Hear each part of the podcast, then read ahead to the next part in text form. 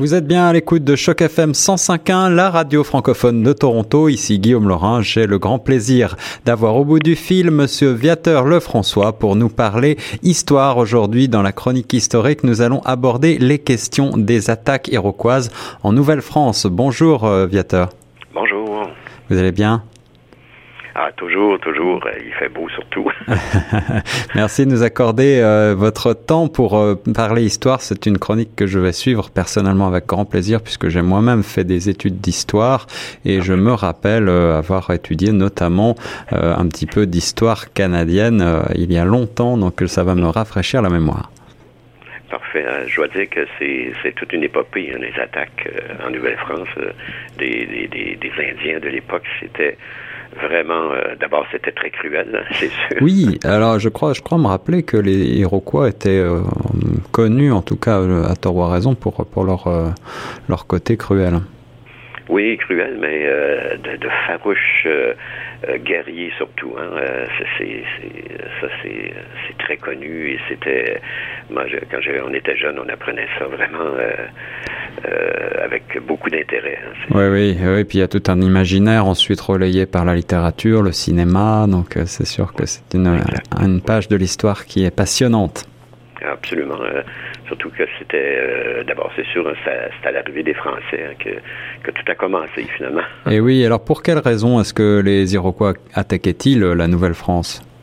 Euh, ben, si, on, retourne un peu, un, peu plus loin, euh, c'est que avant l'arrivée des Européens, justement, il y avait les Algonquins étaient l'ennemi des, des, vraiment des ennemis des Iroquois, puis il y avait des il y avait conclu des alliances avec les Hurons, donc euh, euh ils deviennent des ennemis. Et quand Samuel arrive, de Champlain arrive au 17e siècle, ben, il, rencontre le hasard a fait qu'il a rencontré les, les, Hurons et il était presque anéanti, puis finalement Samuel de Champlain, Champlain les Français ont pris parti pour les Hurons. Donc, vous voyez. c'est ça. Mm-hmm. Euh, c'est les, les, euh, les, Iroquois, eux, étaient surtout euh, à l'époque dans les Grands Lacs, hein, donc l'Ontario actuel, l'État de, New York, ça, c'était les Mohawks, les Oneida, les Onondaga, les, les Cayugas, les Sénécas, donc c'était des, de farouches et cruels guerriers. Alors, quelles, sont les conséquences sur la Nouvelle-France de ces, alliances, de ces attaques Comment est-ce que se passe la cohabitation? euh, en fait, euh, à un moment donné, il se demandait bien euh, si la colonie allait survivre hein, à toutes ces attaques-là, parce que c'était d'abord la, principale cause de, de la mort, de, de, mort, de décès, c'était les attaques iroquoises. Vous voyez. Ah oui, donc on avait peur de, on avait peur des Indiens. Ah oui, absolument. Donc, euh, c'est fréquent. C'est toujours... Euh, dans, dans le fond, c'est parce qu'ils avaient décidé de prendre, de, de, revenir dans la vallée du, du Saint-Laurent, parce que quand Jacques Cartier est arrivé ici, les Iroquois du, peuplaient le Saint-Laurent euh, de Montréal, de Québec à Montréal. Il y avait 100 000 immigrants et 100, excusez, 100 000 Indiens. Donc, vous voyez, et quand euh, Samuel arrive de Champlain, 75 ans plus tard, il n'y en a plus. Alors, on s'imagine qu'on avait été chassés justement par les, Algonquins. Et là, ben, ils veulent revenir, et euh, sauf que là, c'est habité par d'autres. Hein. donc, euh, les, la colonie, nouvelle colonie euh, canadienne qui s'installe, colonie française. Et, ça, ben, c'est, donc Québec a été fondé naturellement, Ville-Marie qui est Montréal et Trois-Rivières. Donc c'était vraiment les trois trois villes, trois villages qui étaient menacés. Les plus les plus exposés. Alors Montréal a été fondé en, en 1642, on le sait. Euh, c'était euh, certainement la colonie la plus exposée aux attaques. Pourquoi? Euh, parce que c'était finalement la, plus éloignée, donc la plus près aussi de, de, hein, de des Grands Lacs et tout ça. Donc, euh, mais euh, les, deux premières années, ça, va bien. Il n'y a pas de, ils sont, sont tenus assez loin, mais en, 1644, euh, Lambert là, celui qui avait une chienne dressée pour détecter justement la présence des Iroquois, ben, les alerter. Là, c'est l'urgence. D'ailleurs, le, gouverneur, de Maisonneuve va juger de, de contre-attaquer et il va finalement il va rencontrer deux sans Iroquois. Et, et c'est sûr que les cris de guerre, c'était très, très, si on peut dire, apeurant. Ah oui, oui, ça, doit, ça devait glacer le sang. alors, on imagine qu'il y avait peut-être une garnison, quelques soldats, mais comment est-ce que les, les habitants, les, les villageois réagissaient à ces attaques? Euh, ben, en fait, euh, à un moment donné, ils vont contre-attaquer. Hein, euh, et comme par exemple à Trois-Rivières en 1646, ils vont faire une, ils vont faire, ils ont repéré la présence de, de, de guerriers iroquois, puis finalement, ils vont aller jusqu'à dans ce qu'ils appellent aujourd'hui Bécancourt, et c'est un échec total. Les volontaires ont sont pris en embuscade parce que c'était, ils étaient très expérimentés là. Et, finalement, ben, c'est sûr hein, que la situation est à l'empire parce qu'il y a des colons euh, sont trouvés morts tous les jours dans les champs. Euh, des Hurons sont tués aussi par dizaines. Les Iroquois, ben, et ils sont repérés au, pied de la palissade de Trois-Rivières. Donc, vous voyez comment c'était menaçant. Oui, la, colonie était donc euh, menacée, Trois-Rivières était menacée. Peut-être que certains, comme vous l'avez mentionné en introduction, peut-être que certains imaginaient que la présence française allait, allait tout simplement s'éteindre. Ah, ben sûr que les Iroquois, eux, euh, ils, voulaient absolument pas que, que, que ça aille plus loin, parce qu'ils voulaient reprendre leur terre ancestrale, si on peut dire, euh, qui habitait avant, au, au 16e siècle. Alors, euh, mais finalement, les, gens de Trois-Rivières, euh, ils, étaient, euh, exposés parce qu'il y avait des rivières hein, et tout ça qui arrivaient, là, comme la rivière Richelieu, toutes les, rivières. donc, ils, sont, ils sont souvent attaqués. Puis encore là, à Trois-Rivières, en 1652, là, il y a 22 colons qui, soldats et colons qui vont, y compris le gouverneurs de Trois-Rivières qui sont tués. Euh, ah euh, donc, vous voyez, par les, et là, ben, et là, la situation est vraiment désespérée. Euh, la colonie est aux abois. Ils commencent à, parler de retraite, d'ailleurs, vers la France. Ah. Parce que l'on cultive plus les champs. les habitants sont prêts à s'embarquer, de toute façon. Puis l'exil semble imminent. C'est ça, vraiment, qui, qui les attend. Alors vous parlez d'attaques à travers les rivières parce que les, Iroquois étaient aussi de, de fins navigateurs sur les, sur les rivières, n'est-ce pas? Absolument. Et puis, écoutez, c'était leur vie, hein. Hmm. C'était leur vie, la, forêt, les rivières, c'était. Euh, contrairement, euh, eux, ils voyageaient beaucoup aussi, il hein, faut penser à ça. Et puis, euh, les colons voyageaient beaucoup aussi, mais sauf que c'était des, des cultivateurs, donc ils n'étaient pas vraiment, euh, euh pas vraiment préparés. Mais ils, ont appris à se préparer finalement, naturellement. Pas très expérimentés à, à, l'art de la guerre, en particulier à ce type de, de guerre. Euh, la ville de Trois-Rivières a-t-elle subi d'autres d'autres attaques par la suite? Oui, et finalement, euh, par exemple, en 1653, il y a, a après justement le, massacre et tout ça, la mort du gouverneur de Trois-Rivières, il y a une troupe de 500 Iroquois qui encercle le poste euh, euh, de la ville. Et puis, euh, c'est sûr que la tombée, si s'il tombe le bourg, ben, ça signifie la mort de la colonie. Eh c'est ça. Il y a, les, les, Iroquois vont enlever les animaux, ils vont brûler les moissons, toutes les bâtisses qui se dressent. Puis, mais finalement, le capitaine Pierre Boucher, lui, va comment, qui est le commandant des forces françaises, il y a 40 hommes. Donc, vous voyez que c'est pas beaucoup. Hmm. Il essaie de créer l'impression de troupes nombreuses mais les Iroquois sont, sont, sont, sont pas dupes, hein, c'est des choses très intelligentes. Là, et c'est ça qui euh, qu'il faut pas euh, il faut pas dédaigner ça. Cette, eh tout, euh, eux, ils, savent se battre. Hein, ils sont ils sont ils vivent, ils se battent depuis toujours. Hein, eh donc, vous voyez, ils sont, sont vraiment forts. D'ailleurs, ils, ils ont, vaincu presque tous leurs ennemis. sauf que comme disent les Iroquois, ils comprennent qu'un combattant français ne peut, peut pas résister à 15 guerriers euh, indiens. Donc, vous voyez, il y a 15, 15, guerriers indiens pour, pour un Français. Donc, euh, c'est hmm. donc, euh, sauf que ça dure quand même neuf jours. Hein, et, là, ben, finalement, Pierre Boucher va décider de négocier, puis ils doivent essayer, et surtout essayer de négocier un passage pour sauver des familles. Mais là, ce qui, il y a quelque chose qui se passe finalement, c'est que les, les Iroquois vont décider, euh, je sais pas, d'être magnanime, d'être généreux, parce qu'ils vont, ils vont tout simplement euh, euh, de rendre la liberté à tous les prisonniers, tant les Français, les Hurons là, qui, qui détiennent un village, puis les, les, chefs des cinq nations promettent de se rendre à Québec pour discuter d'une paix. Donc, vous voyez, il y a, quelque chose là, qui, qui s'est passé qu'on, que l'histoire ne dit pas finalement, mais ah c'est... Euh, et, en plus, les Iroquois vont laisser, vont laisser six de leurs enfants en otage pour montrer leur bonne foi. vous voyez, parce que finalement, c'était c'est la, la, colonie qui tombait carrément. tout le monde retournait en France, donc il n'y aurait pas de Québec. ah oui, oui, donc là, finalement, la, diplomatie l'a emporté et, sans qu'on sache exactement ce qui s'est passé dans le détail. Comment est-ce que c'est, comment est-ce que l'histoire nous est parvenue? Est-ce qu'il y, il y a des écrits, j'imagine, qui sont restés peut-être du, du gouverneur? Oui, oh oui, c'est très bien documenté. Hein. C'est ça qui est surprenant. Euh, un peuple comme nous, euh, hein, euh, qui est né dans les années 1603, 1608, finalement, ben, mm-hmm. tout est noté. Là. Ça, c'est intéressant de voir la vie, la vie de nos, premiers ancêtres, des premiers Canadiens, de la vie de, des, Indiens de l'époque, toutes les batailles, toutes les, guerres qu'il y avait entre eux.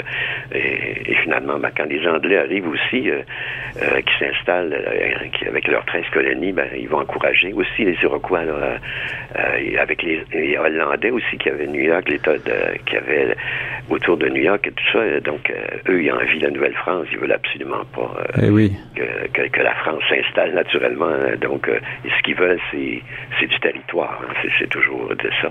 C'est ça. Donc, finalement, les colons de différentes nations européennes se sont alliés avec les groupes indiens pour euh, pour euh, perpétuer le combat euh, sur les terres sur les sur les surtout, surtout les Iroquois parce que les autres nations indiennes étaient vraiment pour très amis hein, avec les Français. Ça c'était nos, nos Canadiens aussi parce que nos nos ancêtres nés ici eux étaient se mélangeaient beaucoup. Oui oui, aux Indiens. donc, et c'est surtout les Iroquois qu'on a eu. Mais finalement, il y a eu beaucoup de batailles. Hein, oui, alors en parlant de bataille, euh, Viateur Lefrançois, qu'est-ce qui est arrivé à cette fameuse bataille euh, de Lonceau avec Dollard des Ormeaux en 1660 en fait, c'est un de, nos héros, naturellement, Dollard des Ormeaux.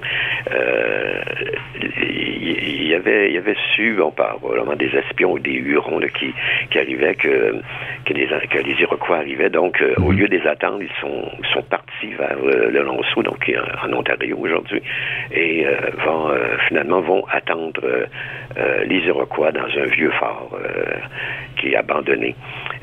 et un peu plus tard, il y a des Hurons, justement, des Algonquins qui vont les rejoindre. Et il arrive le 1er mai et il s'installe justement là, il y a 200 Iroquois qui arrivent, qui vont, euh, le, combat s'engage et tout ça. Et euh, ils sont repoussés, les Iroquois, mais ils vont avoir des, euh, des renforts. 500 guerriers qui arrivent. donc, c'est sûr que c'est perdu, mais les, les 16 Canadiens et Français vont vont euh, finalement euh, euh, se battre jusqu'au bout, hein, jusqu'à la mort, et, tellement finalement que c'est l'énergie des, désespoir, mais sauf qu'ils vont manquer de, munitions, il n'y a plus de vivres, il n'y a plus d'eau. et là, ils vont lancer un baril rempli de poudre par-dessus le, par-dessus la palissade, mais il va accrocher euh, un arbre probablement où mhm. finalement le, baril de poudre va retourner, ça va euh, retourner chez les Français. Là, ben, quand là, ça laisse une brèche, les Iroquois arrivent finalement. Euh, ils vont trouver cinq Français, quatre Hurons vivants. les autres sont tous morts, donc. Euh, et là, ben, les survivants sont torturés, euh, sont tués, sont rôtis et mangés finalement pour la plupart. Vous voyez que c'est ah assez cruel. Hein.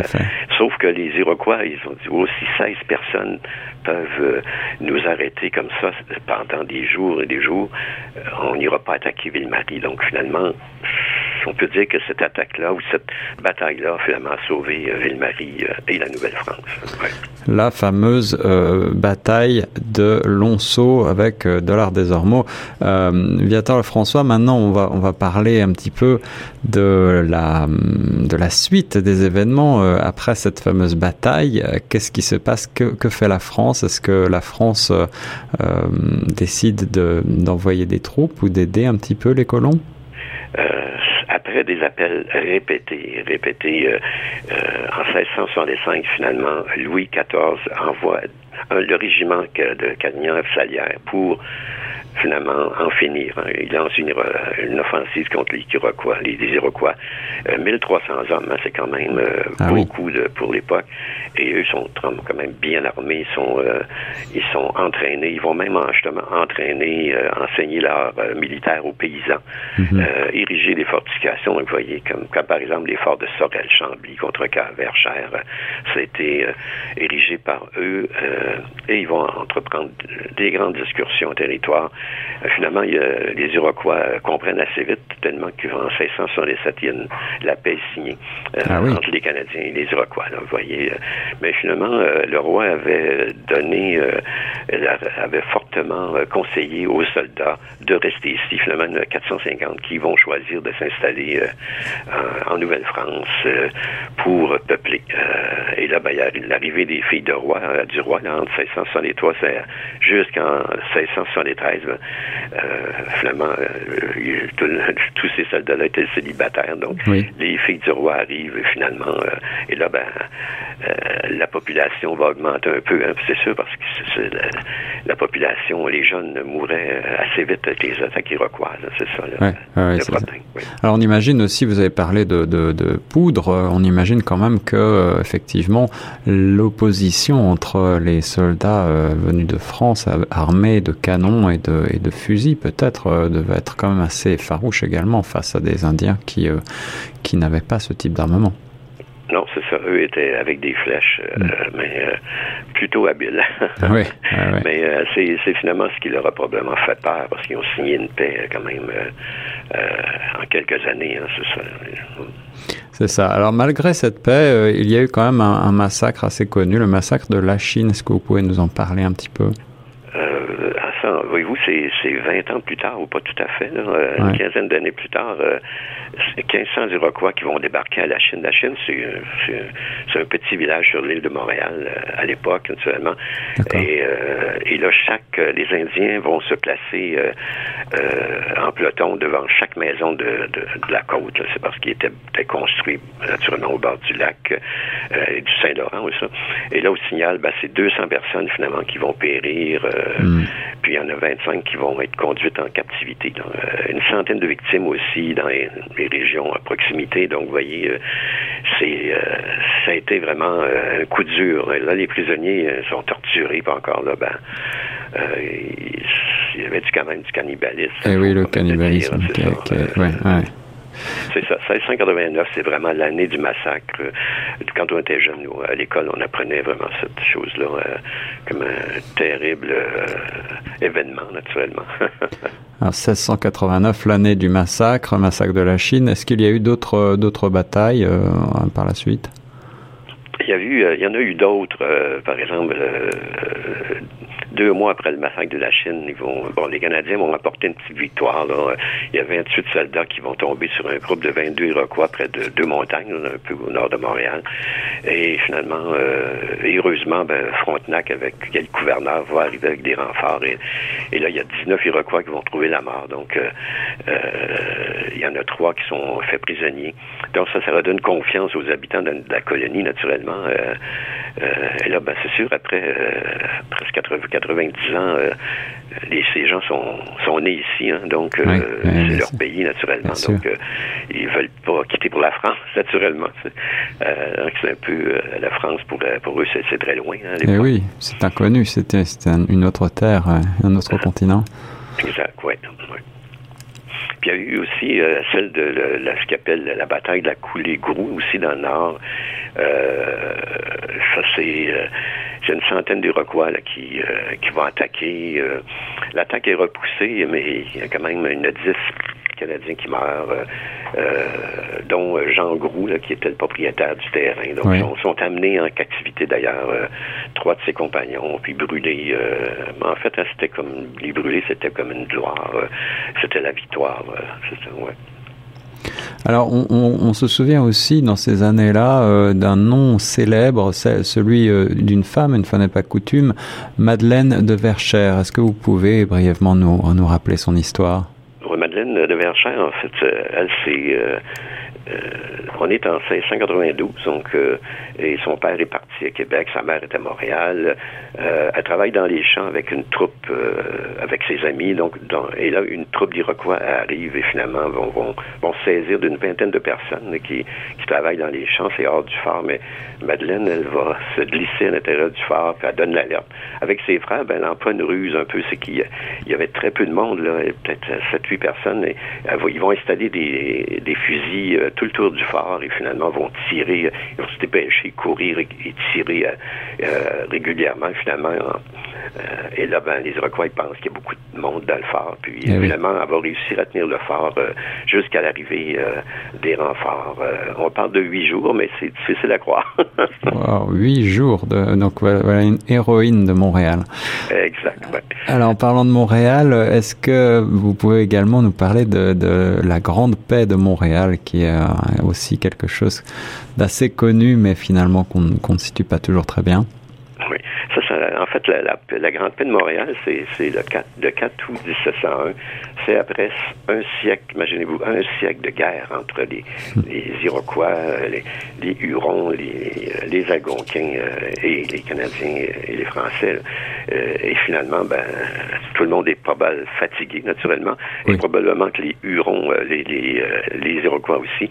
Donc, c'est c'est vraiment c'est quatre années d'intenses négociations là, qui, un siècle de guerre et, et, Montréal devient vraiment le haut lieu d'une la conclusion d'une grande paix qui recouvre 1300 ambassadeurs qui, qui représentent une quarantaine de nations qui, viennent un peu partout en Amérique depuis l'Acadie euh, euh, jusqu'aux abords des prairies, dans le bassin de la baie James, jusqu'au Missouri. Donc, vous voyez comment c'était.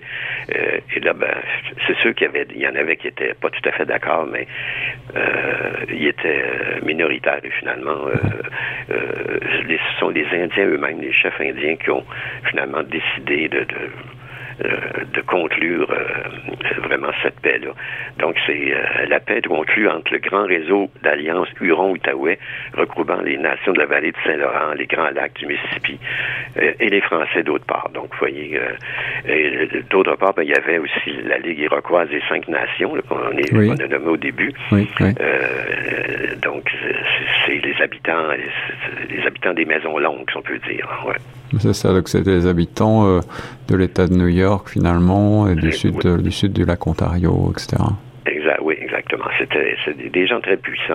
Mm-hmm. Donc finalement, toute cette lassitude après un siècle d'affrontements a mené euh, les, les, les Iroquois notamment, et puis euh, toutes ces nations à aller vers la diplomatie pour signer cette, ce traité. Oui, c'était un coup de maître, vraiment. Oui, tout à fait. Alors, quel a été, en, quelques mots, pour finir, le, le, contenu de ce traité? Comment est-ce que comment est-ce qu'on a décidé de, de, de conclure la paix? Ah, c'était vraiment écoute, quatre, quatre années là, de donc c'était des, des, négociations à, naturellement à plus finir, comme on dit. Euh, mais c'était de toutes les toutes les nations vraiment, hein, les cris, les les, euh, les, de l'Outaouais, il y avait les, ceux de la baie James, ceux des Grands Lacs, euh, du lac supérieur, le lac Huron, donc les sauteux de Sault-Sainte-Marie. Vous voyez, là, c'était vraiment mais ils ont finalement tout le monde a mis de l'eau dans son vin, si on peut dire, et, c'est là que finalement ça a été, euh, euh, qui a commencé vraiment l'âge d'or de la Nouvelle-France, qui s'est vraiment peuplé, parce que euh, ça a, toute cette guerre-là pendant un siècle a retardé le peuplement. au lieu d'être 7-8 000, eh probablement qu'on aurait été dans les 100 000, mais écoutez, quand, quand tous les jeunes sont tués à mesure qu'ils... Donc, vous voyez que ben, c'était cruel. Hein?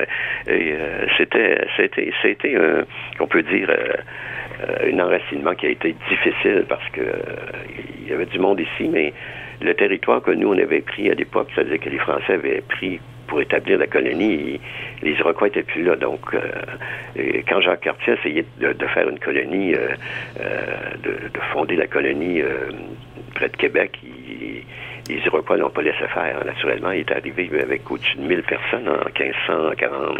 40, donc, vous voyez que c'était... Euh, c'était la deuxième, c'est la deuxième, celle de Champlain, la deuxième tentative. Elle, a réussi. Hein. C'est le rêve de Champlain et il a vraiment réussi son coup, si on peut dire.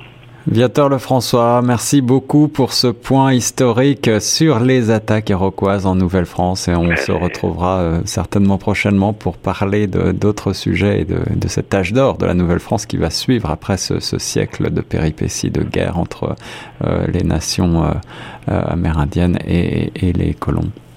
Ben, la, prochaine je, que j'ai pensé de vous faire parvenir, c'est ce serait des explorateurs aussi. Hein pendant toutes ces attaques, euh, pendant un, siècle d'attaques, ça n'a pas empêché les, Canadiens euh, de, partir à l'aventure pour euh, découvrir toute l'Amérique. Hein, et ça, c'est un peu de ça que je pensais de parler la prochaine fois. Alors voilà, le rendez-vous est pris. On parlera des explorateurs. Rendez-vous très vite pour une nouvelle chronique historique avec Vater Lefrançois sur Choc FM 105.1. Merci beaucoup, Viateur. C'est un plaisir.